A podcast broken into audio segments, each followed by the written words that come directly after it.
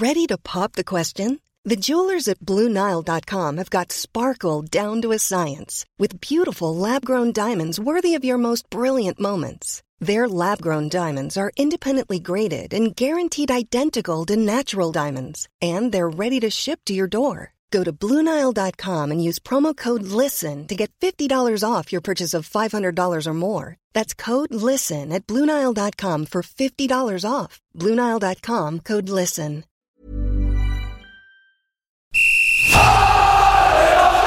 Sans contrôle, le podcast 100% FC Nantes. Loco Pedros, Pedros Loco, c'est fabuleux Au lieu d'en faire 10 passes, on en faisait 3, 4, mais pas n'importe lesquels. Le succès, c'est pas l'objectif, c'est la conséquence. Autour de la table, Loïc Folio, West, Pierre Arnaud Bar, Presse Océan, David Filippo, RMC. Un podcast présenté par Simon Rongoat, It West. Salut les amis, salut Loïc Folio. Salut. Loïc qui n'a pas vu le match, hein. il a passé euh, son temps face à 3 à prendre des photos de la tribune noire, des vidéos euh, pour le retour des Ultras. hein. Absolument pas. Quelques, quelques photos, mais euh, rien de plus. T'as des beaux clichés? Ouais. Ouais, pas mal. Ouais. Il y avait de belles images avait de hein, l'ambiance. sur ce retour de la Brigade Loire en tribune.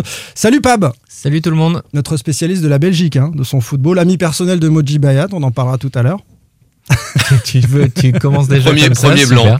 Super. Non, non, mais Ah, un euh, le podcast débute bien. Bah, en tout cas, moi, je suis ami avec lui. Lui, je sais pas s'il est ami avec moi. Ah bah ça c'est toujours la question. Salut David Filippo. Salut. Rien n'a changé dans le studio. Non, euh, t'as vu hein vous un peu, je trouve. Vous Ouais, êtes tu un peu trouves épaissi. toi, Simon, je Ah voilà, Et ton, t-shirt. retour euh, de bâton. Et ton t-shirt I Love Raymond est où, euh, Ah, David il Tu- est en dessous, j'ai un pull là. Parce qu'il fait pas chaud dans ce studio. Non mais là regarde c'est I Love Antoine. Il s'adapte hein, le monsieur. Non, mais regarde, il a mis un sticker. Il a mis un sticker, tu l'as barré, t'as mis Antoine de- par-dessus, c'est vraiment moche. Et salut à toi le fan des Canaries qui nous écoute. Messieurs, joli rebond du FC Nantes face à 3, une victoire 2-0 qui nous ferait presque oublier le revers à Reims. Je dis presque parce que cela a tenu notamment à un énorme Alban Lafont dans le but. Je ne suis pas un héros, mais faut pas me coller à la peau. Je ne suis pas un héros. Thierry Hazard Le père d'Eden. C'est ça. C'est dur quand même sur Mais faut Bah, pas me coller à la peau. quand même. sûr. Ah oui, sûr. oui. Et Simon, Mais faut pas me coller peu à la peau, c'est quand même dur ce que tu mets pas me coller chanson. à la peau. Non, mais simplement, euh, c'était le, héros de ce match, sans doute. C'est la première question euh, qu'on va se poser dans ce septième épisode saison 3 de Sans Contrôle. Victoire de la défense hein, face à cette équipe de 3. Lafont, Giroto, quel est le héros de ce match? Ça a fait l'objet d'un sondage sur Twitter d'ailleurs. Autre euh, débat du jour, les deux enseignements de ce début de saison. Est-ce qu'il existe des titulaires indiscutables dans cette équipe ou pas? Palois était sur le banc, ça peut euh, nous étonner. Et puis le FC Nantes sera-t-il bientôt une machine de guerre sur coup de pied arrêté? On va rentrer dans les stats et on va parler un petit peu de cette nouvelle arme nantaise. Enfin, Moji Baya, l'homme à tout faire du président Kita, directeur sportif officieux des Canaries, a-t-on l'habitude de dire, a été l'objet d'un documentaire édifiant de la RTBF en Belgique. On va évoquer euh, son rôle sulfureux ensemble. Allez, on se lance les amis, avant que nos noms apparaissent dans les Pandora Papers. Pandora, ça a changé. Sans contrôle, L'actu des Canaries a une touche de balle. Est-ce avant tout une victoire de la défense face à 3, Lafont, Giroto Quel est le héros de ce match? On a proposé également Blas hein, sur euh, notre euh, sondage euh, sans contrôle. Euh, je vais prendre l'avis de chacun d'entre vous et puis on débriefe le sondage euh, ensuite. Alors, qui est le, le- le héros, l'homme euh, qui a fait la différence sur ce- cette rencontre? Loïc Je sais pas, j'ai regardé toute la tribune noire moi, pendant, le, pendant le match. Donc, euh, Là, on passe ouais, à j'ai- Pab. j'ai- Pab, j'ai- J'ai vu le score à la fin sur le Non, mais tableau on t'a peut-être d'affichage. raconté après la rencontre. Non, bah, évi- Lafont, évidemment. Euh, pour moi, il n'y a, même pas débat, puisque c'est lui qui réalise quatre arrêts déterminants dans le match, dont l'un, peut-être deux ou trois minutes avant l'ouverture du score, contre le cours du jeu, euh, d'André Giroto sur coup de pied arrêté. Euh, Mais c'est c'est vraiment... pas des petits arrêts. euh, Non, non, non, mais c'est des, c'est des parades. c'est des vraies parades. Ce sont des Ah ouais. parades de gardiens, euh, certaines à bout portant, euh, vraiment avec des arrêts réflexes euh, bah, qui sont euh, tout simplement hors normes sur ce match-là. Pab, Ah bah, comme Loïc. tu votes euh, Lafont aussi? Ouais, ouais, la, la fond euh, tous les jours. On a suffisamment dit que il, est- il était parfois pas assez décisif pour ramener des points euh, au FC Nantes. Là, c'est complètement le cas euh, sur le, le match de dimanche. Il est décisif à Angers déjà cette saison, Oui. euh, lorsque les deux équipes sont à 2-1, je crois, Oui. pour le, le FC Oui, Nantes. il fait un arrêt exceptionnel. Un, arrêt énorme. Et c'est surtout Sur une tête de un- moi, je trouve que c'est un élément qui est, qui est pas souvent ménagé par Antoine Comboiré dans ses confs de presse Ouais. euh, encore vendredi Bah, dernier. Antoine nous disait J'attends mieux d'Alban. Bah d'ailleurs, oui, après Reims, hein, il s'est fait un petit peu secouer. Ouais, il l'a dit, hein. Comboiré, après le match de, de Mm. dimanche, hein, il, avait, il a secoué très clairement, alors qu'il y en avait d'autres à secouer. On va y revenir d'ailleurs. ce qui hein, est marrant, ce c'est que, coaching. euh, Ouais. Antoine Comboiré, après le match, nous dit euh, bah là, je suis obligé de dire qu'on a eu un grand Albon. Bah, euh, faut pas Oui. s'excuser non plus, hein, ça arrive. Ah, il les tient sous Mais- pression, hein, ouais. ces joueurs. Moi, j'ai voté Giroto, les amis, avant de Ouais, connaître le, pour le vote ne de pas faire David. comme nous, quoi. Non, c'est parce que euh, Lafont a été, a été très très bon, mais avec Lafont, ça finissait à 0-0. Si on a vu la seule performance de Lafont et Giroto, il a été très bon derrière. Il a été déclencheur devant de euh, cette victoire Mais non, si t'avais pas eu la fonte, t'aurais été à 0-1 ou Ouais. 0-2. Par contre, j'ai été étonné de voir Blas dans votre sondage parce que Blas, ok, il provoque le penalty, il le marque. Il, ma- il marque Mais encore. moi, j'ai trouvé. Non, mais c'est un penalty, hein, on parle de Oui, penalty. mais il marque encore. Oui. Attends, il- Mais attends, je- le, penalty, on va y revenir. On va parler de Blas tout à l'heure Ouais, spécifiquement, bon, mais, mais, mais Blas David, il se provoque ce penalty. hein. Il le provoque, Oui, il il le le marque. provoque lui-même, mais Voilà. j'ai trouvé qu'il y avait beaucoup de lacunes. euh, Il a perdu beaucoup de ballons. Bref, moi je choisis Lafont comme Loïc et Pape parce que parce qu'il a été décisif. Et je l'ai trouvé aussi, alors sur sa ligne, c'est pas ce qui se fait de mieux en France, mais pas loin. Sur Pas sa mal, ligne, hein. hein, je C'est parle. pas mal. hein. Ouais. Et, et j'ai trouvé que dans les sorties aériennes, il a pris des ballons, ou il les a dégagés du bout des gants, sur les corners, il a vachement rassuré sa défense. Non, non, Ça- c'est c'est- c'est du c'est- grand Lafont quand même depuis le début de saison. C'est c'est sur C'est la c'est sérénité qu'il amène, sur la sérénité qu'il amène. Enfin, je trouve que c'est ce que tu dis. Il y a ses arrêts, euh, donc forcément qui rassure toute l'équipe. Mais je trouve que vraiment dans, dans son attitude, dans, il est calme. Je- il, il est pas du genre à s'énerver. Il est plutôt plutôt calme et je trouve qu'il rassure vraiment. euh, tu dis dans tout, dans son jeu pied, dans ses arrêts, dans. Enfin, je, trouve- je trouve C'est- qu'il jeu- son le jeu pied, il est petit bémol. perfectible. Petit Ah ouais, Après, perfectible. ouais, moi je pense qu'il est perfectible. Après, euh, je trouve que Alban Lafont devient un gardien qui te fait gagner des points, Mm. Euh, ce qui n'était pas forcément le cas lors de son arrivée. Sur euh, le domaine aérien que tu évoquais, euh, c'est un petit peu tôt à mon avis pour parler de régularité dans, dans ce domaine-là. En tout cas que- sur ce match. Voilà, il était très bon sur ce match Ouais, ouais. et, et c'était euh, une des choses qui était perfectible justement chez lui, euh, la capacité à sortir des deux points au bon moment. alors que À alors Angers, il l'a fait hein. aussi, hein, je trouve. À Angers, quand il y avait eu la pression, il y avait des, des longs ballons. Moi, j'ai vu, même sur des corners, il est sorti assez loin un moment pour dégager le ballon vraiment des, des points. Et j'avais été surpris parce qu'effectivement, c'est quelque chose qu'il faisait pas forcément souvent avant. Après, s'il continue, euh, on va pas se mentir, l'objectif de Lafont, c'est de partir l'été prochain. Il n'a pas pu partir cette saison. Il a été pas eu- étonné de, de- de Oui, ne oui, pas oui. recevoir d'offres. Ouais, il n'y a pas eu d'offres euh, Il a été concrètes. Il y a eu des intérêts de clubs français, de grands clubs français. L'été prochain, s'il continue Voilà. sur cette lignée, s'il continue, je pense Il que est jeune. Euh, Il moi, je- jeune. je- oui, il est jeune. Il, est jeune. Il a 20 il a une, 22, il a une 22, 23. grande marge de progression. Il est Ouais. expérimenté déjà en Ligue Et- 1 pourtant. Euh, J'ai l'impression qu'il il est, est en Ligue 1 expérim- depuis 7 ans, moi. Bah, Mais c'est le cas. ça fait le oui, cas, oui, ouais, d'accord, mais Il euh, commence à 16 ans. il, il est quand même très jeune. Ça reste un gardien, et visiblement, euh, c'est quelqu'un qui euh, qui s'est vraiment impliqué dans son travail depuis qu'il est arrivé à Nantes et il a progressé là-dessus en termes de, bah, de, de régularité de, dans la performance, dans l'investissement au quotidien. Là, je trouve même la, la saison dernière, quand, quand ça allait mal, c'est un joueur qui était euh, qui s'est jamais caché, notamment face à nous, face à Mm. la presse. Mm. Il a toujours répondu. Moi, je me souviens de. Ouais. C'est à Marseille où on prend le bouillon la- l'année dernière. C'est lui qui vient euh, qui vient au pupitre pour parler. Il se cache pas. Il se cache pas. Et quand il fait des erreurs, il se cache pas non plus. Et vous verrez, quand je, moi, quand je vois le gardien, par exemple, euh, parce que je sais que Monaco était une destination possible pour Alban Lafont, quand je vois Nobles, c'est Nobles, c'est ça, à Monaco, je me dis que franchement, Lafont, il aurait tout à fait sa place cette saison euh, du côté de l'AS Monaco. Mais bon, ça, on verra ça dans quelques mois. Neubles à Monaco, Jeubels à Nantes, on en parlera tout à Oui. l'heure, hein, l'ancien monégasque. Gourcufisme nous dit Alban Lafont a été chercher son clean sheet tout seul. C'est sa réflexion sur Twitter, grosse prestation euh, de sa part. Euh, Nalo Geno nous dit Lafont, euh, c'est sans aucun doute le meilleur. Il fait les arrêts au, moment, au bon moment à chaque fois et permanent de ne pas douter dans, dans ce match.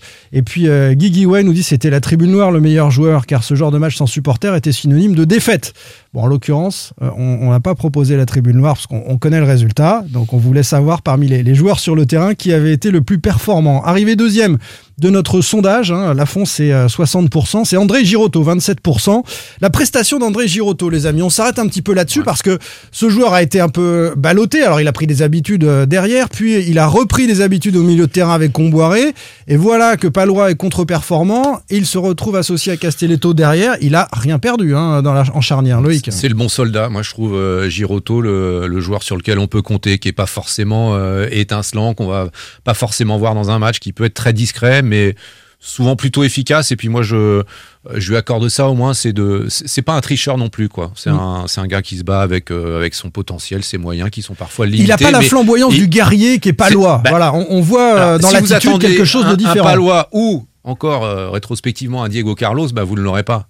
Mais euh, encore une fois, c'est le, le genre de joueur sur lequel un, un coach peut, peut s'appuyer. Puis il a aussi démontré qu'il avait quand même quelques qualités, notamment dans la lecture du jeu, l'anticipation. Enfin, moi, ça. pour ça, j'en ai fait des mon clé. hein. C'est- Voilà, De la tête, notamment. Ouais, ouais, ouais. Puis même au sol, je l'ai trouvé, euh, bah, je l'ai trouvé lucide et puis plutôt inspiré. Ouais. Mais euh, il m'a fait plaisir André Girotto parce que j'invite tous les auditeurs à écouter l'épisode de la semaine dernière où je disais que Girotto pour moi sa place était en défense centrale et je trouve que c'est là où il est beaucoup plus euh, Je- non, beaucoup surtout, plus je pense que efficace. Camboire, t'as t'as- t'as écouté. Je pense que c'est lui, le- bah non, oui, mais oui, c'est sûr. Non, mais le mec s'auto-congratule. Mais il m'a envoyé- à écouter l'épisode Je vous 27 invite- de l'année dernière, j'avais dit. Bah non, l'avantage du podcast c'est qu'on peut écouter ça de semaine en semaine. Donc euh, écoutez celui aussi de février 2020. Bien sûr.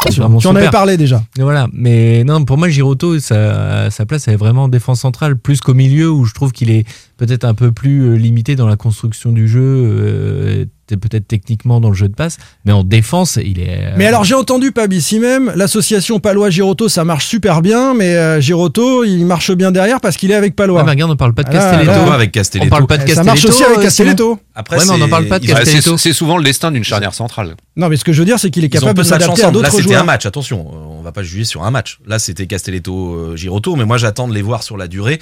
Euh, Castelletto est suspendu, je crois, à Bordeaux. Il me semble. Donc, euh, euh, Palois, Palois reviendra, il me semble, hein, mais je suis quasiment sûr même. Non, Giroto, puis Giroto, c'est comme, je suis d'accord, c'est le bon soldat, c'est quelqu'un qui est énormément apprécié dans le vestiaire parce que, voilà, très euh, proche de tout le monde. euh, c'est vraiment le bon mec. D'ailleurs, même pour nous les médias, hein, il- vous le demandez en interview, il vient. C'est vraiment quelqu'un qui est, qui est, qui est apprécié. Euh, et puis, bah, deuxième but de la tête. On en parlera, les coups de pied arrêtés. Euh, Voilà, il est intéressant. Toujours le bon timing, je trouve. Et il prend beaucoup de ballons. Il est pas, il fait un 85, non Oui, il est pas, il est pas très grand. Il est hein. pas non plus. Non, non, euh, non, il a un mais- timing incroyable. Il a- c'est il a un bon timing. lui qui un marque à Angers déjà. hein. Oui. De toute mais façon, ça- le sens du placement, le timing, dans le une domaine aérien, lecture du jeu. Voilà, Mm. exactement. Et ça marche euh, aussi dans le domaine aérien. Ça prouve que c'est quelqu'un qui est plutôt euh, euh, équipé cérébralement par rapport au, au ballon, quoi. Et puis sa tête a débloqué le match. Il y a, il y a des buts qui sont plus décisifs que d'autres. Quand son équipe est en difficulté, avoir la niaque d'aller euh, mettre cette tête-là, euh, c'est aussi. Alors c'est pas le patron, on va pas en faire non plus euh, un patron dans cette équipe, parce que quand ça a été difficile l'année Bah, dernière, il- justement, c'est ce que j'allais dire. En fin, de saison, en fin de saison, il ne, il- il ne joue plus pendant un moment. hein. C'est Castelletto d'ailleurs qui lui prend la place et Ouais. parce que parce que visiblement Giroto a eu du mal, c'est ce qu'on m'avait dit en interne, à supporter la pression des matchs, des matchs à pression. On l'avait dit ici, donc on va pas. Ouais, voilà. ouais, ouais. Ce que je Dans trouve contraire. notamment par rapport au match de, de dimanche, c'est que Giroto, il a coupé un nombre de trajectoires incroyables parce que ça prenait l'eau de toutes parts sur le côté gauche notamment. Et il a été Alors obligé attends, de qui était compenser côté et gauche Euh. Attends, je réfléchis. Côté gauche. Non, euh, Charles Traoré. Ouais, enfin, l'épisode de la semaine dernière, Bah, Simon. Ils étaient deux côté gauche. hein. Il y a Charles Traoré, mais il y avait aussi devant lui Moses Simon. Non, mais Oui. il a dit qu'ils s'en foutaient des critiques. Tu, tu peux l'allumer. Non, mais je l'allume pas plus que ça. Mais je, pense, il voilà, on n'a pas la possibilité à Nantes de faire jouer un autre joueur. Il est en difficulté, euh, je pense, intrinsèquement. Et en plus, en ce moment, dans la tête, ça va pas du tout. On voit bien, il est euh, complètement à la ramasse dans son placement. On va pas refaire encore Traoré parce que sinon. Non, après, c'est pas. On va je pense finir que par c'est pas facile Blas. non plus quand Ouais. t'es joueur comme ça de. Enfin, d'être. enfin, c'est le cas, hein. Donc, on dit ce que- on, Non, on mais qu'on attends, voit on sur est le en- terrain. mais Mais, non, mais on est quand en tu te fais bâcher comme ça tout le temps, c'est dur, hein. Oui, mais c'est pas, c'est super, ce sont ses performances qui expliquent nos, nos- nos critiques. Ah, s'adressent mais pas à c'est ce l'homme. que je le dis, je suis est pas je suis Ah performant. non, c'est pas l'homme. D'accord. Voilà. Euh, un mot sur Ludovic Blas, donc le, le troisième dans, dans ce classement, euh, des joueurs décisifs sur ce match. Euh, on va commencer par tes Non, critiques, David, parce non, que non, tu- mais euh, décisif, oui, il a provoqué le penalty, il l'a marqué, mais moi j'ai trouvé que dans le jeu, Et c'est son cinquième but. et c'est son cinquième but, mais j'ai trouvé que dans le jeu dimanche, il n'était pas au niveau auquel il a été euh, sur beaucoup de matchs, et pas tous, mais depuis le début de saison. Voilà. Alors, Je l'avais trouvé très bon à Angers, euh, L'excellent excellent Julien. Soyer nous a fait remarquer que quand il était, il passait au travers d'un match, c'était arrivé à Monaco par exemple, eh bien il marquait au suivant. Il avait marqué contre Metz. À Reims, il a été inexistant. Et là, il marque. Alors c'est vrai qu'il fait pas forcément un grand match contre 3, mais il va chercher un péno. Il marque. Et à, à la fin, sur la feuille de match, euh, les Oui, joueurs oui. décisifs, il y en a pas beaucoup. Il est à ça 5 compte, buts. Il est deuxième Non, meilleur buteur de Ligue parle 1 du match derrière de la dimanche, borne. moi, hein. Je dis pas qu'il fait un mauvais début de saison. hein. Je parle de son match de dimanche. Pour moi, il Ouais, moi je suis C'était assez pas un Parce grand- que- c'était non, pas mais- du grand Blas. Non, mais c'est parce qu'après, on Et attend a gagné toujours- quand même. On attend beaucoup de, de Blas Bah aussi. oui, bah Bah, oui, c'est c'est normal, que c'est lui dans- qui a quasiment l'un des plus gros potentiels euh, techniques. Oui, il a un des plus gros potentiels Et en techniques termes et surtout. d'animation, on attend autre chose. quand Et même. il l'assume. Il l'assume, je trouve que dans. Il a des stats, hein, Euh, même quand il est pas bon. Mais- et la saison dernière, déjà, c'était déjà le cas. Il- c'est quand même le, Oui. le joueur Oui. par lequel le, le danger euh, arrive côté nantais. C'est lui qui fait des différences. Il a la vision du jeu, il a la, la technique, il a le, le jeu de passe et il a la finition. Mais On pas sur beaucoup mais pas sur le- ça. d'accord, mais pas sur le match. Ce que Moi, je veux dire, c'est que c'est un joueur dont Mais- on attend énormément. Oui, Donc dès qu'il est un peu moins euh, décisif dans le jeu et que tu le vois pas frapper euh, dix fois au but, tu dis ah bah dis donc, les il passe à côté. euh, Randall Colomwani, on a fait l'éloge hein, de ce joueur, il a été fantomatique Il a sur été, cette non, il a pas été bon non plus. Et il n'a pas été décisif. Blas a été moyen, mais il est loupe un décisif. énorme C'est la différence. euh, Randall. Il aurait pu. Il a un face à face. En plus, il est lancé. Il y a personne. Blas. Il y a personne. Voilà, par C'est Blas. Blas qui lui met C'est Blas qui il lui me met le- semble. le- la petite galette. Si, si, c'est sûr. Et euh, pourquoi il dribble pas? Il est, ouais, il a pas la confiance pour. euh, je sais pas. Il manque en tout cas de. Après, c'est un attaquant, il choisit une option. euh, Voilà, ça marche pas, donc on va dire que c'était pas la bonne. Il lui manque ça, en tout cas. Euh, un petit mot pour finir sur euh, quelqu'un qui a été décisif dans l'autre sens, euh, notre ami Goebbels. Et qu'est-ce qu'on va faire de, de, de, de- de cet attaquant euh, dont on nous dit qu'il est plutôt un attaquant axial, qui pour l'instant est utilisé. Mais alors j'ai entendu ça dans le podcast la semaine dernière. Ouais. C'est Julien Soyer Ouais. Dont tu parlais, Ouais, l'excellent alors moi, j'ai, moi eu les mêmes échos. Euh, c'est un, non, non, c'est un joueur, c'est un joueur, c'est un ailier. Moi, j'ai pas compris pourquoi il disait que c'était un joueur Est-ce que tu as vu les liés rapides qu'on t'a vendus euh, quand il est arrivé à Nantes, depuis qu'il je- est là Non, non, non, parce que moi je le trouve. il est un peu hein. Je non, trouve lourd déjà. je le surpoids, trouve- on a Bah, l'impression. il me semble qu'il. Je-. Je, connais pas son poids de forme, voilà. mais il me semble que. Comme toi, Simon, d'ailleurs. C'est pas le. c'est- ah, mais, Mais, je euh, prétends pas être le petit feu follet sur le côté, tu vois. T'es pas, t'es pas lié, toi, Simon. non plus d'ailleurs. Mais non, je, je suis un peu surpris. Euh, moi, on m'avait, enfin, euh, j'avais eu des gens qui, des formateurs de Lyon où j'avais lu des papiers et ça, son, son atout, c'est vraiment la vitesse. Et j'ai pas l'impression, depuis qu'on on l'a peu vu à Nantes, mais que ça soit son, ça soit sa qualité première, Ah bah, la vitesse. Malheureusement, on l'a pas vu, vraiment, on l'a pas vu beaucoup. on l'a pas dimanche, vu beaucoup. euh, dimanche, mais, dimanche, mais ça surtout, il n'a pas 20 le profil d'un joueur qui peut aller très vite. Je trouve qu'il est très grand. Mais c'est Euh, surtout qu'à côté de lui, t'as Simon qui est une mobilette, Ouais, euh, t'as ouais. Colomani qui, Bah oui. qui va quand même très vite, et et, Blas Boukari- va le et t'as pied, il va Boukari vite. qui le remplace. Et Boukari, il va super vite. Donc euh, derrière, forcément, t'as intérêt à avoir une bonne pointe de vitesse. Hein. il paraît que Jean-Kévin Augustin l'a doublé hein, sur un entraînement. Donc, euh, c'est dire. Il est en voiture, il, est en- il a une plus grosse voiture, c'est Simon. Oui, je parle en voiture, évidemment.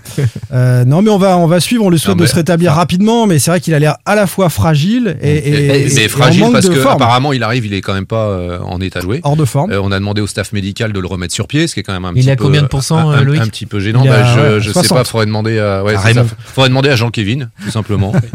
combien combien il Sur l'échelle de Jean-Kévin, à quel pourcentage est-il et après, moi, ce qui, enfin, je, je- ce que j'ai ressenti, c'est en le voyant évoluer euh, dimanche là pendant 25 minutes, je crois. Le frisson, t'as ressenti le frisson? Bah, j'ai surtout senti de l'appréhension chez lui. Enfin, il osait pas se livrer, ou alors euh, s'il était à fond, c'est extrêmement inquiétant. Mais ce qui est dur, c'est qu'il confirme, malheureusement, par cette blessure, ce qu'on craignait de lui à son arrivée. On se dit, c'est un jou- euh, Gu- euh, Rebel, c'est un joueur qui passe son temps blessé. Rebels. Je crois que c'est comme ça qu'on dit. Goebbels. C'est, on dit pas, mais je me Non, demande non. si c'est. Non, C'est- on dit il, il nous l'a expliqué euh, Oui. lors de Ah, sa, lors de sa présentation. Et on dit pas Goebbels. Hein.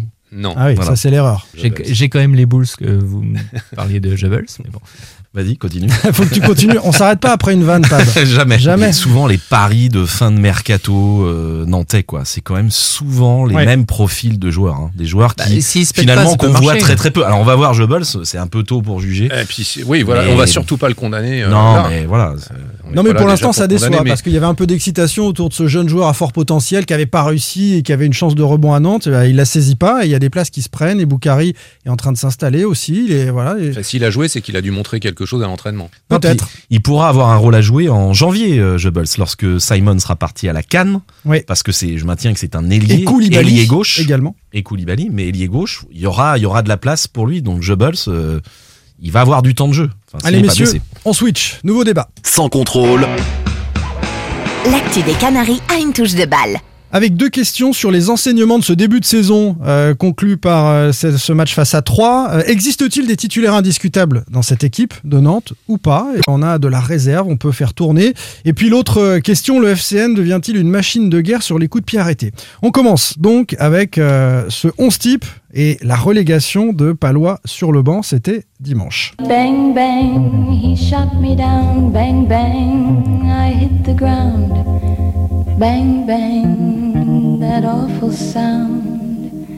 Bang bang, my baby baby shot me down. Ça chante bien autour de la table. Personne ne l'a Donc c'est- Bang Bang, My Bang. Baby Shut Me Down, c'est Nancy Sinatra, les Oh. amis. Ah, tu devais, ah, Loïc, tu t'en veux, hein Je m'en veux. Ah, ouais. tu t'en veux, Ouais. bien sûr. Alors là, c'est plutôt My Coach Shut Me Down à Ouais. propos de, que tu de Palois. ces titres là à propos C'est de, connu ça quand même, de David Palois, Nancy. Sinatra, ça ça m'emmerde quand même Ouais, parce ouais. que je- Ouais, j'ai eu peur de dire une connerie. Il y a eu beaucoup de belles reprises de cette chanson. Palois, donc, sorti du 11 de Ça va départ. finir en émission euh, musicale, c'est Antoine Palois- Francis Aigu, t'es invité le, le- le mardi prochain. Palois sur le banc, est-ce que c'est un signe envoyé à tout le monde, à tout ce vestiaire Euh, C'est c'est quand même euh, allez, l'un des tauliers de, de cette équipe-là. Il a été moins bon à Reims. Il n'a pas été catastrophique depuis le début de saison, mais il n'a pas été extraordinaire. Et pam, sur le banc. Non, c'est de... un signe à envoyer à Palois. Seulement à Palois pour toi. Bah, bah alors peut-être au groupe, mais je pense que c'est pour euh, voilà pour montrer à Nicolas Palois que bah il avait été pas terrible du tout, comme beaucoup d'autres d'ailleurs à Reims, et que lorsque on est remplacé, il faut éviter de Il a quand même fait des gros de matchs hein, depuis le début de la Euh, saison. Voilà, visiblement, il a pas très bien pris sa sortie. euh, Mm. si voilà. Alors c'est sur la performance remplacé. et sur l'attitude au moment où il sort à Je Reims. crois qu'à Reims, ouais, lorsqu'il sort, euh, bof quoi. Voilà. Bah, tu a- vois, David, si c'est sur l'attitude, pour moi, c'est un message aussi enfin, envoyé pour lui, mais au groupe. Oui, non mais C'est pour les mon- deux. enfin, Pour un coach, c'est hyper important de montrer que c'est lui qui a la main. Parler, euh, il y a eu les, les choux gras quand Pochettino a sorti euh, Messi et l'incompréhension de Messi. Est-ce que le coach a le droit de sortir son joueur tout ça? On n'a pas de Messi à Nantes, mais, euh, Mais on n'a pas le droit. mais on n'a pas le droit. Et tu sais, encore une fois, que je suis président du fan club de Ouais, Nicolas Palois. ouais, ça a dû être dur pour toi le coup d'envoi. Non, quand mais c'est d'autant plus- dur parce que j'étais venu au stade pour lui. Ouais, il était pas là. C'est Et d'autant j'ai mis mon plus t-shirt. Enfin bon. étonnant que c'était presque la première fois à Reims que Palois passait un peu à côté de son parce match. qu'il fait Il quand est même un bon début de saison, Ah, il hein. fait un C'est- très c'est- bon début de c'est saison. pour ça que je bon pose la question. Je trouve que la sanction Palois, aussi- il est titulaire les huit premiers matchs de la saison. Voilà. Donc, euh, et moi, je trouve qu'il fait un bon début de saison globalement. Ah oui, Ouais. Très bon. Après, ça, ça prouve quoi pour moi que bah oui, Antoine Comboiré n'a aucun état d'âme et que si, moi, je pense que c'est au moins autant euh, par rapport à, À l'attitude. à, l'attitude, Ouais. Euh, après son, son remplacement à, à Reims que par rapport à sa performance parce qu'il aurait pu changer euh, 7 ou 8 joueurs. Mm. Euh, Après, pour- et- pour- Et, et il l'a déjà fait. Il l'avait exclu par exemple un Kader Bamba. euh, de, de Ah bah, il l'entraînement. même bien exclu, pas que l'entraînement, Oui, mais, euh, oui, mais c'était une histoire de. Oui, mais Bah oui, c'était une histoire d'attitude. Voilà, Ouais, alors Bamba, là-dessus. c'était c'était autre chose qu'un. Là, c'est un. J'ai envie de dire. Oui, mais on en revient à l'attitude, Ouais. au comportement. Bamba, il y avait eu des paroles, de critiques, euh, des critiques vis-à-vis de certaines que, choses. ouais, mais aussi donc, de euh, l'investissement voilà. pendant Là, Palois, ça peut arriver euh, quand vous sortez, vous n'êtes pas content de sortir. Bon, voilà. Mais Surtout ouais, qu'il pense- estime, lui, avoir fait une belle première partie de saison, euh, Nicolas Ouais, ouais. Palois, et donc il, il est un petit peu chafouin de, de sortir. Non, Pour puis- faire ça, il faut avoir du matos. C'est-à-dire que euh, il a Giroto, donc il a la possibilité de faire ça. Peut-être qu'avec un, un effectif plus pauvre dans ce secteur-là, ou un Giroto absent, Est-ce qu'il mettrait Colomani sur le banc même après son match raté euh, eh ben on va voir. de dimanche? C'est qu'il une, c'est excellente question, parce qu'on verra à Bordeaux dans 15 jours si, euh, s'il le fait. On écoute Comboiré nous parler de cette question de la, de la concurrence. Est-ce qu'il y a des titulaires indiscutables ou pas dans cette équipe?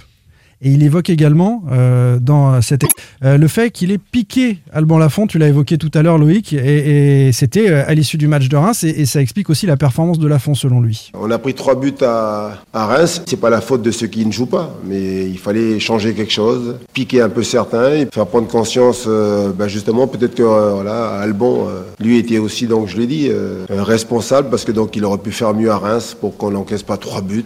Là, on a vu aujourd'hui, il fait plusieurs arrêts. Donc, alors bien sûr qu'il y a des joueurs qui jouent souvent parce que donc ils sont très performants, mais ouais, le jour où l'équipe euh, tourne moins bien et entre guillemets les titulaires sont en difficulté, il n'y a aucun souci pour que les garçons viennent euh, se reposer et puis surtout permettre aux autres de, de venir euh, les suppléer. hein.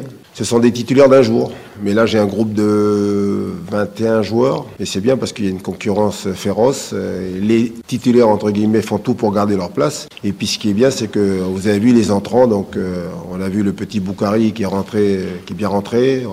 Samuel, à chaque fois qu'il re- rentre, il est, bien. Euh, Marcus, euh, oui, on a, du monde aujourd'hui qui, euh, qui fait qu'aujourd'hui, on a un groupe solide. quoi. Bon, il est obligé de dire ça, Antoine Comboiré, il est dans le discours, on a un groupe solide, ceux qui rentrent sont aussi forts.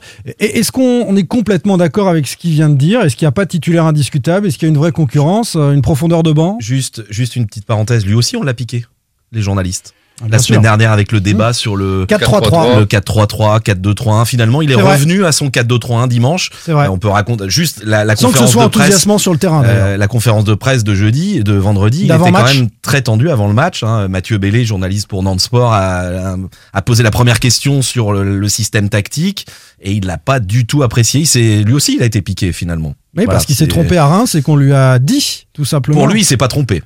Oui, c'est oui. ce que voilà, euh, il nous a répondu la réponse classique. euh, c'est pas la, la système qui compte, C'est l'animation. C'est l'animation. C'est Et l'animation. l'attitude des joueurs. Michel. D'ailleurs, eh, pas de système. On s'en fout, faites comme Voilà, vous voulez. exactement. L'important, c'est qu'il y ait de l'animation. Voilà, non, c'était une, une- Ouais, une bien sûr. parenthèse que je ferme. Non, mais en tout cas, il, il est revenu à- au système qui a fonctionné avant. Il a gagné avec ce système sans que ce soit enthousiasmant. hein. Si on fait une petite parenthèse, euh, c'est vrai qu'on n'a pas retrouvé la même production que contre Nice, Lyon. Ou... On s'attendait à bien mieux contre C'est 3. quasi miraculeux quand même que tu, que tu prennes les trois points sur ce match-là. Ouais. On en revient à la prestation de Lafont. C'est vrai, c'est Lafont qui fait la différence. Sur cette question euh, de Palois, comme un signe qu'il n'y a pas de titulaire indiscutable dans cette équipe, est-ce qu'on a une profondeur de banc Qui sont les titulaires indiscutables Tiens, allez, Si, on va en faire a. ça. Aux on y yeux, va. allez, je peux vous le dire, aux, Oui, yeux, de, si. aux yeux de Camboire, il y en a trois. Alban Lafont. Alors, moi, je, vous, je vais vous parler du milieu de T'as- terrain. Chirivella. Voilà. Chirivella. Il y, a, il y a trois joueurs, visiblement, que Camboire.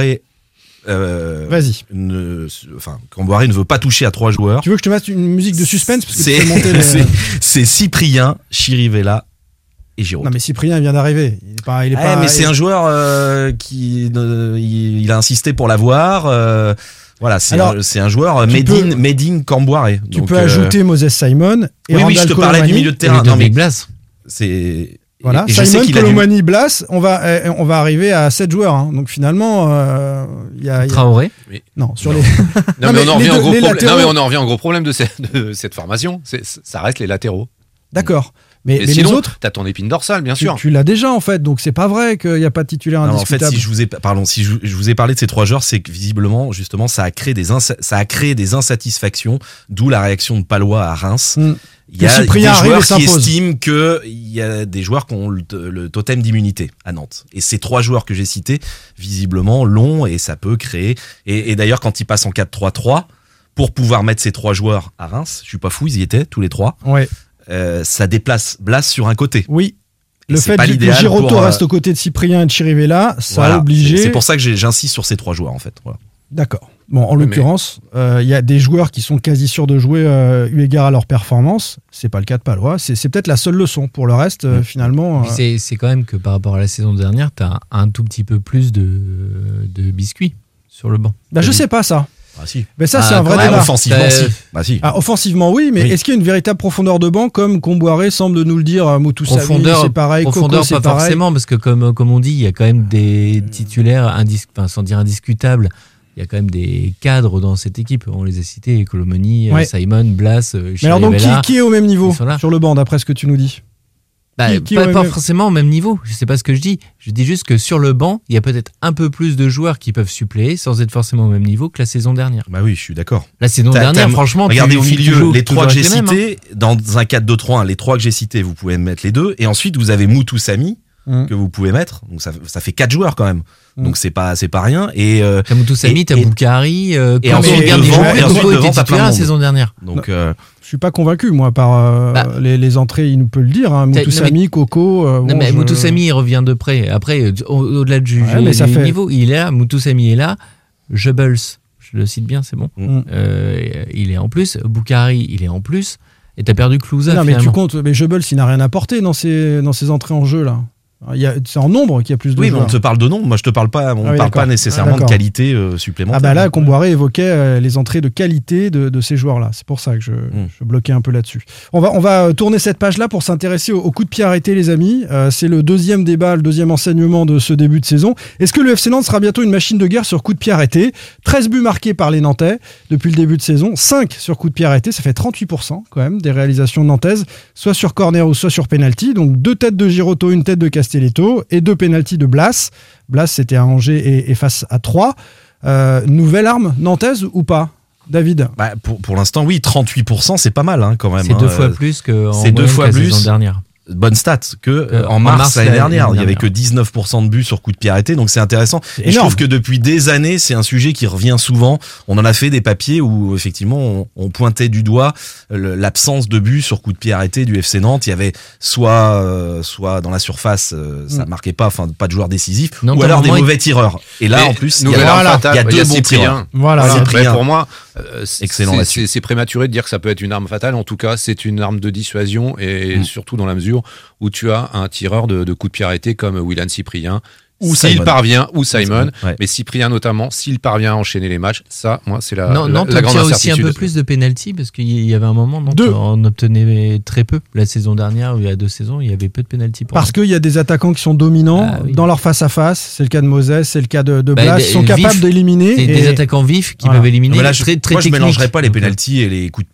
but sur coups de pied arrêtés, Ah, corner mais t'en coup as, quand- t'en as quand même plus. C'est un peu Di- différent. Dimanche dernier, t'as penalty. À Angers, Oui, euh, t'as penalty. Ça, euh, bah, ça te change quand même pas mal de choses. Ah si, ce sont des coups de pied Moi, arrêtés. pour moi, oui, je sais bien, mais coups de pied arrêtés, je pense plutôt Sur les corners. Coup franc ou corner. Alors, quoi. sur les corners, euh, deux corners de Simon. Donc à Monaco, c'est corner Simon, tête Castelletto. Euh, à Angers, c'est corner Simon, tête Girotto. Mm. Et là, c'était corner Cyprien, tête Girotto Girotto. contre 3. On n'a pas encore, côté nantais, marqué sur coup franc, direct ou. ou, euh, Ça euh, remonte sur à coup Libombé. franc Hein, J'ai lu euh, Jérôme Jolivet dans Presso. Je crois que ça remonte à Libombé en 2019. Pied droit plus. contre Lyon. Mais Ouais. Nantes, Nantes est armé, je pense, quand même, pour d'ici la fin de saison euh, scorer. On a Corchia, qui est un très Ouais. bon tireur de coups francs. On a Cyprien. Girotto, qui est capable de tirer de loin. Et Cyprien, qui a marqué des coups francs directs Mhm. avec euh, l'OGC Nice à l'époque.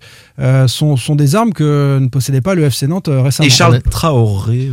Non, non, On a des joueurs Ah non, techniques en j'ai fait. pas, j'ai pas la stat. Non, mais ce qui est marrant, c'est que, enfin, tu parles de Charles Traoré, c'est qu'on dans le jeu, Non, mais il y a- rigolais, il y a- hein, oui, oui, non, mais dans le jeu, il y a très peu de centres au final. On parle toujours des latéraux qui n'apportent pas Ah, offensivement.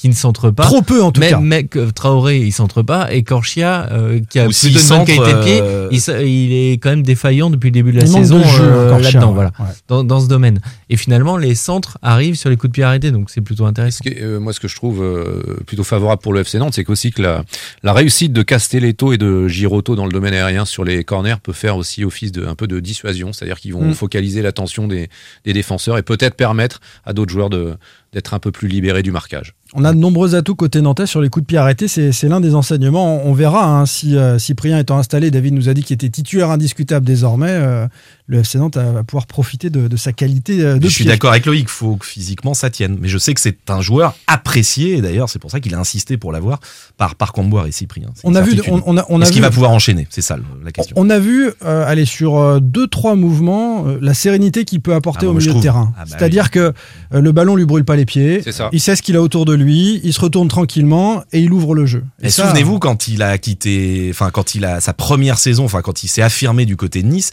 c'était un très très bon joueur de, de, de Ligue 1, vraiment. hein. L'eau a coulé sous les ponts. Oui, depuis, quand même. je sais bien. Mm. Mais Et Jebel, c'était un grand espoir de Ligue 1 aussi quand il Ah a ouais, sauf qu'il avait 16 ans. euh, Il a été opéré euh, du 17 ans. genou, euh, Cyprien. Et, Ouais. et Cyprien, sa première action marquante contre 3, c'est quand même une tête en retrait mal assurée qui offre une, une occasion euh, aux Troyens. Oui, mais comme dit Simon, comme il faut dit le- Simon, il voit le jeu, il se retourne et il distribue. il distribue. Il vient de le dire, Simon. Évidemment. Allez messieurs, troisième sujet du jour. Pierre Arnaud Bar, Presse Océan, Loïc Folio, Ouest France, David Filippo, RMC, Simon Rongoat, It West, sans contrôle.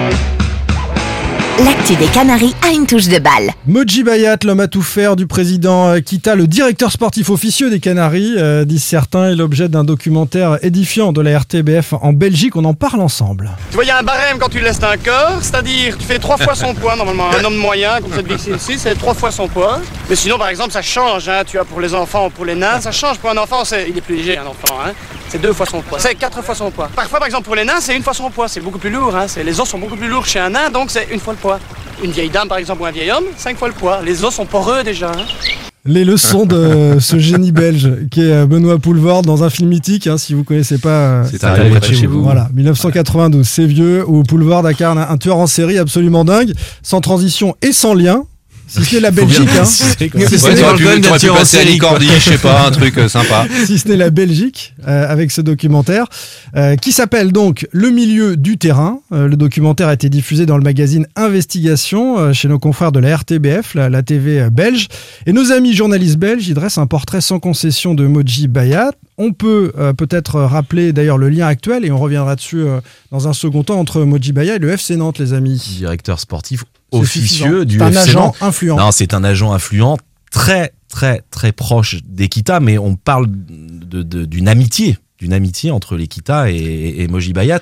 Euh, pour l'anecdote, je crois que lorsque Moji Bayat sort de prison, euh, puisqu'il a fait une quarantaine de 48 jours, jours, de je On va en détention, parler dans ouais. le cadre effectivement des Euh, je- il fait une, une immense fête et l'Equita sont invités, euh, Franck et Valdemar sont invités à la fête et je crois qu'ils y étaient Et présents en tout cas Franck D'ailleurs, vous avez vu que dans le documentaire, les... On- on Valdemar voit- on Kita, voit il le- apparaît à un moment en Il a tribune parlé en à- à Charleroi. Charleroi. avec Charleroi. Et j'ajoute, tiens, une petite anecdote, ils sont partis en vacances ensemble récemment. Avec, Ah oui, oui. avec Donc on est vraiment sur une Ah oui, proximité. c'est une vraie amitié. Voilà. Mm. Euh, trois parties pour euh, décrire, commenter ce, ce documentaire. Vous pourrez euh, euh, aller le, le regarder de vous-même, vous qui, qui nous écoutez. On l'a mis en lien, euh, on le mettra sur le Twitter de, de Sans Contrôle, mais vous tapez RTBF et le milieu du terrain et vous trouverez les, les liens euh, en question. Euh, D'abord, l'arrivée de Moji Bayat dans le monde du foot. Alors, c'est via son oncle, qui est propriétaire du Sporting de Charleroi en, en Belgique, qui s'appelle Abbas Bayat.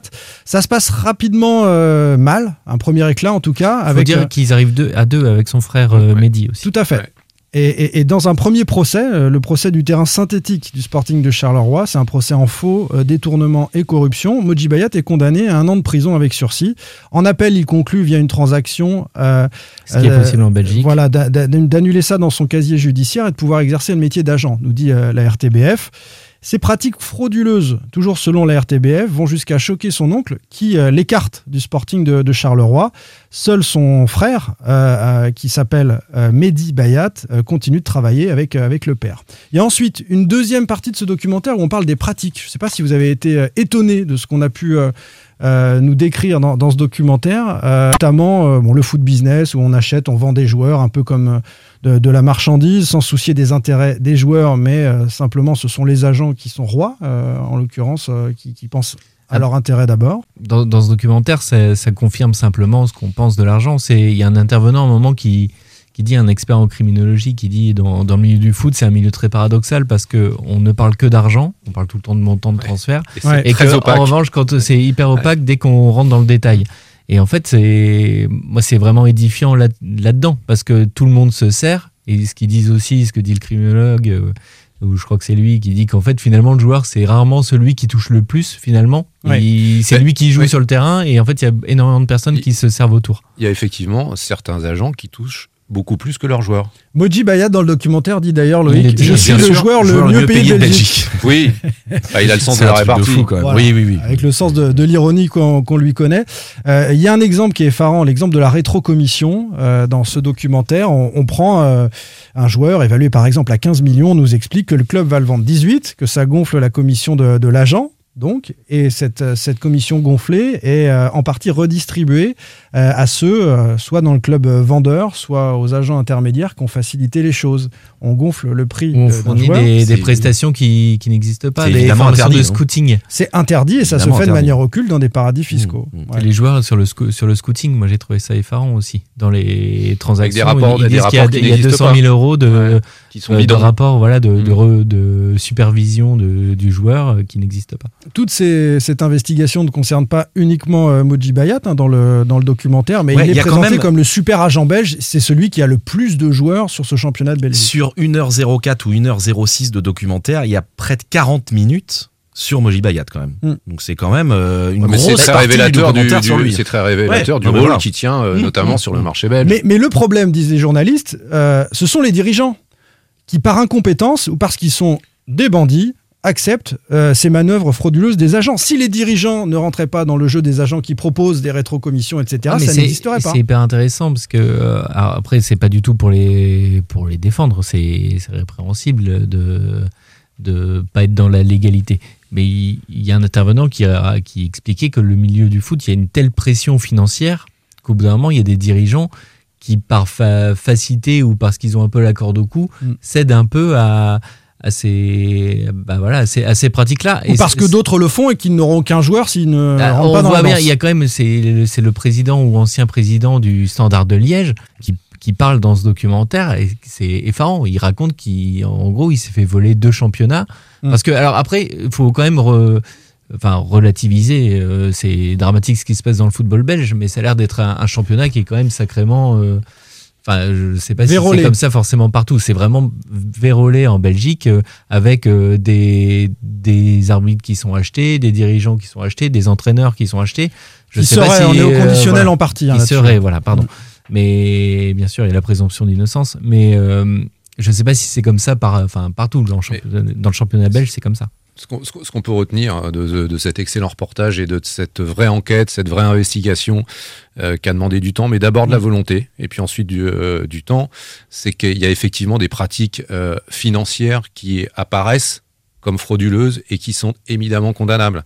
Mais quand on, on aime le sport, le, le pire, c'est de jouer avec euh, justement l'incertitude du sport et de jouer avec euh, la passion des supporters et de et d'avoir une influence sur le, le résultat, d'acheter Ouais. des matchs. Ouais. Et, et- et moi, c'est ce que je considère presque le plus terrible dans ce reportage en fait, Mm. c'est de, de, Mais- de voler Bah, émotions. D'imaginer tous ces gens qui, qui assistent à des matchs sans douter que, que le match peut être truqué et ça, par un arbitre. Et ça, c'est à minima du vol. On en, a, on en a reparlé récemment avec la disparition de Bernard Tapie. hein. Certains lui ont rendu de, de vibrants hommages, mais moi j'étais jeune à cette époque-là et quand j'ai compris qu'il y avait eu de la corruption avérée, qu'il avait fait de la prison ferme pour corruption, qu'il avait acheté un match de foot, je comprenais plus l'intérêt du sport. Bah, dans, c'est ce arrivé en Italie avec euh, la Juve, euh, le Calciopoli. Enfin voilà, ce sont des choses qui arrivent. Après, Alors, moi, le scandale du Footgate, euh, Pab, et je te redonne la parole tout de suite. En 2018, dernier élément euh, fort de, et, et le plus récent de, de ce documentaire. Donc, Moji Bayat est arrêté dans le cadre du Footgate en 2018 avec des perquisitions chez lui qui font euh, découvrir un nombre important de boîtes de montres vides. Enfin, Oui, des mais boîtes Il les collectionne. Mais il les collectionne, a dit son avocat. Euh, des montres de luxe. Le total de ces boîtes, si on imagine qu'il y a un moment euh, des, des montres dedans, c'est 8 millions d'euros. Euh, effectivement, l'avocat de Moji Bayat a répondu que son client était un collectionneur de, de boîtes vides.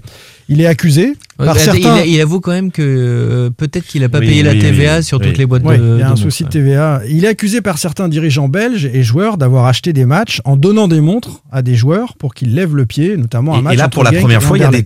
Témoignages anonymes. Je- Il y a un joueur hein, qui Mm. témoigne, un joueur du championnat belge hein, qui témoigne, et il y a aussi un dirigeant, Un dirigeant. belge Il y a des directeurs qui généraux. dit qu'on lui a proposé une, enfin que Moji Un Bayat lui a entraîneur. proposé un Ça, entraîneur, ouais. Et ça, c'est dans directeur sportif. C'est un directeur sportif et c'est dans les PV par contre des, Ouais, ouais, des ouais. enquêteurs. Donc euh, voilà, c'est des- ça a été dit de manière officielle. Alors ces montres sont des montres de luxe. Euh, on n'est pas dans euh, la corruption massive. On est dans une petite porte d'entrée vers la corruption, une petite montre et, tu lâches le match. C'est ce que soupçonne euh, ce documentaire. Et c'est ce qu'ils expliquent dans le documentaire, la corruption, c'est on peut proposer une montre pour perdre un match, mais aussi pour gagner un match. Ça reste de la corruption Oui. lorsqu'on propose euh, pour, pour euh, motiver Ouais, les gens. En c'est- fait, c'est de la corruption. c'est une surprime. Oui, Pourquoi ça. une montre? Parce qu'une montre, c'est simple, c'est facile à transporter, Ah euh, à revendre, euh, et on donne pas directement de, de Et, et dans un milieu qui a énormément d'argent, c'est ce qu'il disait, c'est que d'avoir du cash, c'est pas toujours facile à, à utiliser. Alors qu'une montre, euh, bon, une valeur de bijoux de collection. Dans cette enquête, Moji Bayat fait 48 jours de prison en préventive, puis il est libéré contre une caution de 150 000 euros. Avec une arrestation, euh, enfin rocambolesque quoi, hein, co- comme dans les films visiblement. À 5 heures du matin. À 5 heures du mat, avec un flingue sur la tempe. Ils le disent hein, d'ailleurs dans, dans le documentaire. raconte, ouais.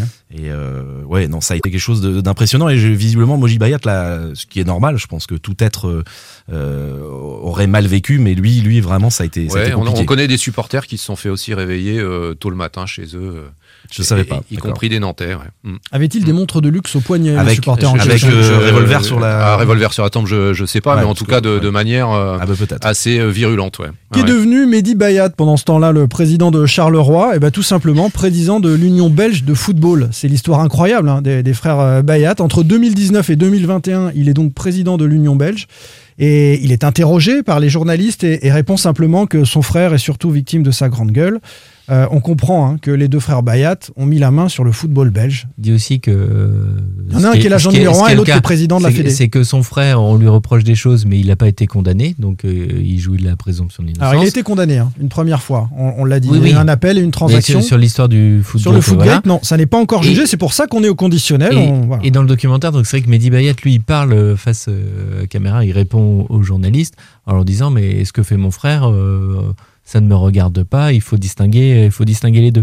Et à la toute fin du documentaire, ils disent quand même que entre l'interview et le moment où le documentaire a été euh, Ouais. diffusé, euh, Mehdi Bayat euh, s'est mis en retrait de, de son poste de président pour euh, s'occuper de ses proches et de Il a club. candidaté à l'UEFA, il n'a pas été pris, il a terminé dernier et après il est sorti de. Et surtout, il, est, il fait l'objet aussi, lui, du- d'une enquête aussi de la part des, des autorités belges euh, par rapport à ses a- actions dans le milieu du foot. On termine, hein, parce qu'on va pas décrire tout le documentaire, mais il y, a- il y a une scène où euh, le journaliste lui présente une liste de joueurs qui appartiendraient à l'écurie euh, Moji Bayat, qui s'appelle Creative and Management Group. Et en l'occurrence, euh, le frère, Mehdi, dit oui, celui-là oui, celui-là non, celui-là. Et, et il vérifie derrière les journalistes. Et une fois sur deux, son frère a menti ou s'est trompé. En tout cas, il n'est pas au courant de- du nombre important de, de joueurs. Est-ce que vous connaissez les joueurs nantais qui sont sous euh, l'égide, en tout cas, de Creative and Management Il y a Group Charles actuellement? Traoré.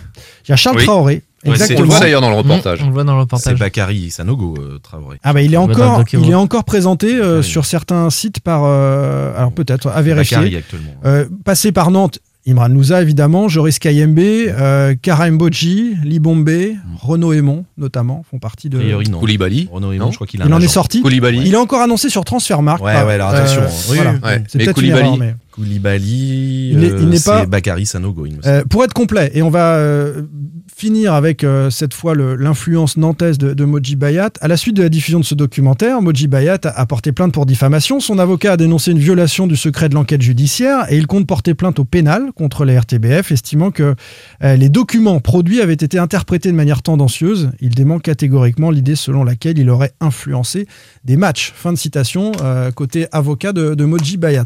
Quand on voit euh, à quel point ce personnage est sulfureux, qu'il est euh, embringué dans des histoires incroyables en Belgique, on doit s'inquiéter davantage pour le Football Club de Nantes ou pas, les amis? C'est un agent dont on a dit qu'il était influent. Il a fait même la communication euh, il y a quelques semaines du, FC Nantes après les, les incidents du cercueil, on va les appeler comme ça, autour du stade de la Beaujoire. C'est inquiétant, non? En fait, c'est.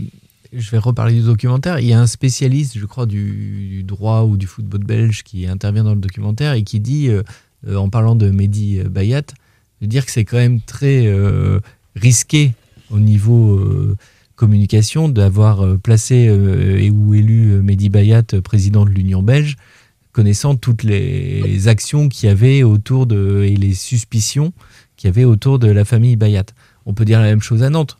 On peut s'interroger de l'inf- l'influence de Moji Bayat au FC Nantes et de voir à quel point il a pris du poids euh, et s'affiche en tribune à la Beaujoire, euh, voilà, même si ce sont, c'est un ami très proche de la famille Kita. s'affiche On- avec le costume du FC Nantes, avec Oui. le blason du FC Nantes. Mais on peut s'interroger. Comme si c'était un salarié. On peut simplement s'interroger de la pertinence de s'afficher comme ça avec une personne qui est somme toute euh, qui jouit de la présomption d'innocence, il faut le rappeler, mais qui est quand même euh, un personnage sulfureux euh, qui est qui fait l'objet d'enquêtes. Et Parfois, euh, moi, je- j'aurais tendance personnellement, mais c'est très personnel euh, ce que je dis, à euh, jouer profil bas dans ce genre de situation. Pardon, mais il arrive, non, mais il arrive, non Pascal Pro approuve ce que tu viens de dire, tu vois, pas ben. David. Non mais la du FC Nantes, elle, est très claire là-dessus. Elle, euh, alors Valdemar Kita, il le dit, il le dit, euh, il le répète à l'envie. Depuis qu'il travaille avec Moji Bayat, il perd moins d'argent ou il en gagne. C'est-à-dire que Moji Bayat s'occupe. Donc de déjà, la on plus- parle pas de football. Non, non, je te parle d'argent là. Ah ouais, pardon. A priori, Mais- avec mais- Moji, mais on parle voilà, pas non, beaucoup non. de football, hein, on l'a vu. hein. ah, Mais, mais en tout cas, euh, de toute façon, Moji Bayat, il est au club depuis l'arrivée de. En gros, euh, c'est ça remonte à Guillaume Gillet. Gillet, ouais, c'était en ça. 2016. C'est la porte d'entrée. 16. Ça a démarré là et ça, ça a été crescendo. Euh, il est, il est maintenant quasiment dans tous les dossiers, dans tous les dossiers de mercato, les ventes, les, les arrivées, mais également les ventes. il le- s'occupe des dossiers. Mais le bilan Bayat, parce que tu, tu, on évoque Libombé par exemple. Ah non, mais le bilan, je, oui, oui, alors évidemment. Alors, euh, Ouais, C'est toujours mais- difficile quand il y a quelques millions qui sont sur la, sur la touche. Il y a des millions sur la Mais touche le- avec le, Libombé le même. bilan Mais après, vont- c'est du, c'est du mercato. Moi, ce qui me gêne, et c'est ce qu'il y a aussi dans le documentaire, c'est le, le conflit d'intérêts potentiel.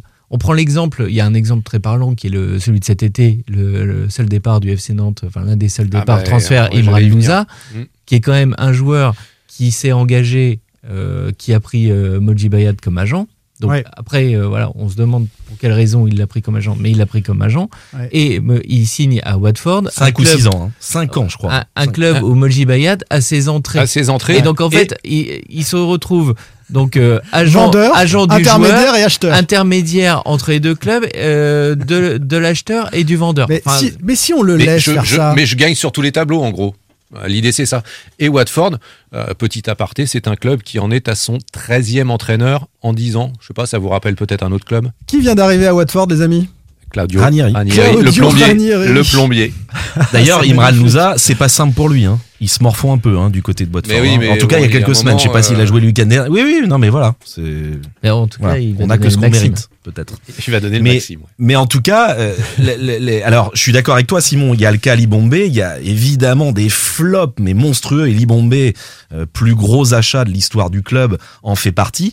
Mais les Kita, ils estiment que, par exemple, Lafont à, à Nantes, c'est Bayat qui a géré avec ses, euh, avec, euh, alors c'était, il venait de, de quel club? La Fiorentina. Fio. Donc c'est lui qui a géré le dossier. Valentin Rongier à Marseille, c'est lui à la fin qui a géré les négos Parce entre, que- entre l'agent de Rongier et l'Olympique de Marseille. C'est lui qui a intervenu. C'est qu'il est agent et il sert aussi Oui. d'intermédiaire, de facilitateur. Il y a beaucoup d'agents. Il y a facilitateur de euh, deal. pour les Mais- très grands clubs. ouais, c'est ça, mais presque fait- de, de, c'est- mais de personnages incontournables même. Ouais, mais c'est En Belgique, c'est le numéro 1 et en France, Non, il mais s'impose OFC Nantes, c'est devenu ouais, ouais, UFC Nantes, c'est lui qui gère les dossiers quasiment de A à Z. De toute façon, il y a des agents qui nous disent tous les étés, on laisse un message à Franck Kita ou Philippe Mao, et c'est Bayat qui nous rappelle. il y a encore un qui, me l'a dit l'autre jour. Voilà, c'est c'est et c'est tout le temps comme ça. D'accord, David, ça, ça peut exister. Il y a des clubs où ça existe. Sauf que, sauf qu'on on apprend chaque jour Eh, des choses de plus en plus inquiétantes Tant- à tant propos de Moji Bayat. J'ai envie de dire, l'Equita, tant qu'il n'aura pas. Si un jour Moji Bayat est condamné, là peut-être qu'ils reverront leur façon de travailler avec surtout, lui. si- Enfin, s'il est j'ai- condamné, j'ai- il pourra plus être agent. Mais eux, eux, leur argument, c'est de dire, depuis qu'il est là, nous, il nous a fait des bons dossiers, il nous a fait des mauvais dossiers. Libombé en fait partie, il y en a d'autres. Mais il nous a aussi fait des bons dossiers. Voilà. Il nous a- Ganassi. Non, mais il y en a plein. Loïc, je suis d'accord avec toi. Je, je, je, je ne cherche pas à le Ouais, défendre. Il y a, il y a plein de, de, de, de flops. Hein. Euh, euh, Mboji, El Ganassi, Libombé, c'est catastrophique. Renaud Aymon, euh, voilà, C'est bon. aussi lui que c'est. Pour l'instant, ça n'a pas le niveau Ligue 1. Donc il y a évidemment. Euh, mais par exemple, ils vont, ils vont. La direction va dire que la vente de Diego Carlos qui a rapporté 15 millions. 10, 15 ou 17 millions, c'est Moji Bayat qui a Euh, trouvé, qui a vente, géré. Ouais, enfin, oui, la Ah, vente, parce que ah, c'est pas- pas, c'est c'est pas pas le Bayat qui l'a fait, qui l'a fait venir. Non, Ah non, la vente. Je oui, vous parle de la vente. de Diego Carlos. À un moment, euh, oui, d'accord. Mais enfin, il a peut-être fait gagner un ou deux millions, c'est ce que tu dis. là. Mais je, je dis. je- Nous, on savait qu'il moi, était c'est très pas, bien, Je suis pas en train d'essayer hein. de défendre. Je suis en train d'expliquer pour quelle raison. Visiblement, la direction nantaise garde Valdemar, euh, garde Moji Bayat. Lapsus révélateur. C'est moi, Claudio euh, ce Ranieri. week-end J'ai Claudio Ranieri sur l'autre ligne qui nous parle de Moji. Si nous va parler de théâtre, je peux écouter. Mais si nous parle de football, jamais. Ah non, c'est une erreur. Ça, c'était à propos de Raymond Domenech, l'ami de David Filippo. Autant pour moi. Euh, un dernier mot sur euh, peut-être euh, Moji Bayat. Il, va continuer à prendre de l'importance au sein de ce FC Nantes, selon vous, puisqu'on on s'arrête un peu sur lui. On, on disait euh, de manière un peu ironique qu'il gérait la communication. Ça n'est pas le cas officiellement, mais il a quand même pris un, un espace considérable sur la fin de saison dernière. Mais ce qui est étonnant, c'est qu'il a. Enfin, Nantes, c'est- c'est pas le seul club où il a pris une telle influence. Quand on voit en Belgique le nombre de, de clubs où il est. euh, Enfin, il y a, y a un dirigeant qui dit, de toute façon, que la plupart des joueurs belges sont dans l'écurie euh, Bayat. On est obligé, de- on est obligé, au bout d'un moment, de travailler avec lui. Non, sur le, le Nantes-Toulouse, pour le barrage. Parce que Moji Bayat Oui, avait il quand même était de des... côté, il était- il était sûr de des il joueurs. avait quand même des, des, des joueurs dans les deux Non mais c'est un, écuries. c'est un vrai souci parce que quand, quand on entend ces histoires de montres, euh, clairement, euh, de la même manière que euh, on parlait des Troyens, euh, City, Manchester City a, a le club de Troyes en France, mais City va jouer le Mmh, Paris Saint-Germain en Ligue des Champions. Il possède le club de Troyes qui joue euh, une semaine avant euh, face au Paris Saint-Germain. Est-ce qu'il y a des consignes qui peuvent être données? Tout ça, ça, ça amène à la suspicion en tout cas. On devrait peut-être limiter le nombre de joueurs par C'est équipe. C'est le problème de ce que je disais, de, de conflit d'intérêts. En fait, quand tu es à la fois dans, dans une équipe et dans l'autre, c'est c'est forcément embêtant. Il faut, euh, Il a des entraîneurs faut aussi. avoir une probité euh, totale. Quoi. Oui, il a des entraîneurs, plutôt en Belgique, ouais. Ouais. Mais Prodhomme, pour je crois, répondre à- est dans ouais, l'écurie Pour répondre à ta question, euh, j'ai envie de dire, il va continuer. Là, par exemple, c'est lui qui a géré le dossier Boukari, un prêt. Mais alors, c'est un attention, prêt sec, c'est- hein. il est pas Euh, tout seul comme ça, c'est le milieu du foot. hein. ouais. Euh, Mais en tout euh, cas, à Nantes, Bernès, à un moment, il était euh, agent de, de grands joueurs, euh, de- D'entraîneur. d'entraîneurs. D'entraîneur. euh, Enfin Ouais, voilà. Et la, la dernière fois, j'avais fait un sujet il y a quelques semaines sur Moji Bayat. J'avais passé une semaine, passé des coups de fil. Soit on m'avait raccroché au nez, soit on m'avait tressé des lauriers sur le fait que c'était un super facilitateur de, de deal, qu'il était capable de vendre, euh, euh, comment on m'avait dit ça, euh, un, un frigo à des esquimaux, je sais pas quoi. Enfin bon, bref, et, c'était c'était que ça. J'avais eu Arnouille Delance, directeur général délégué du club, qui m'avait dit, franchement, il est irréprochable. En tout cas, au niveau juridique, il est calé. C'était que des éloges ou alors des gens qui voulaient pas m'en parler. Donc il y avait un peu il y avait une omerta. Even when we're on a budget, we still deserve nice things. Quince is a place to scoop up stunning high-end goods for 50 to 80% less than similar brands. They have buttery soft cashmere sweaters starting at $50, luxurious Italian leather bags, and so much more. Plus, Quince only works with factories that use safe, ethical, and responsible manufacturing. Get the high-end goods you'll love without the high price tag with Quince. Go to quince.com slash style for free shipping and 365-day returns. T'as aussi, et d'un côté, des, ou des gens qui lui tressaient des lauriers. Voilà, il a, il a sans doute des qualités euh, que l'Equita lui trouve, et c'est pour cette raison qu'il s'appuie toujours sur lui. Après, le, si un jour il est condamné, on verra. Voilà.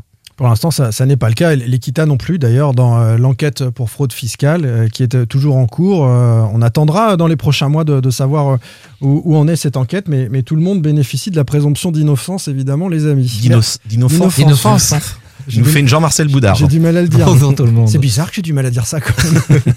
merci beaucoup, Loïc Folio. Salut, avec plaisir. Salut, Pierre Arnaud Bar, merci. À la prochaine. Et salut, David. À dans deux mois. À bientôt, David. Et je précise, les amis, qu'on fait une pause la semaine prochaine. Si vous êtes allé au bout de ce podcast, bravo. Sachez qu'il n'y en aura pas la semaine prochaine. Vous avez Et bien vous fait. pouvez écouter les précédents. On se hein, ils retrouve dans ils sont 15 sur jours. toutes les plateformes d'écoute. écoutez, hein. euh, voilà, seulement ceux euh, auxquels a participé euh, Pierre Arnaud Bar. Il y en a beaucoup. Retrouvez demain matin votre émission Cop West en replay sur itwest.com et sur l'application itwest. Cop West est votre émission. Prenez la parole et posez vos questions aux pros de la saison. Sur It West.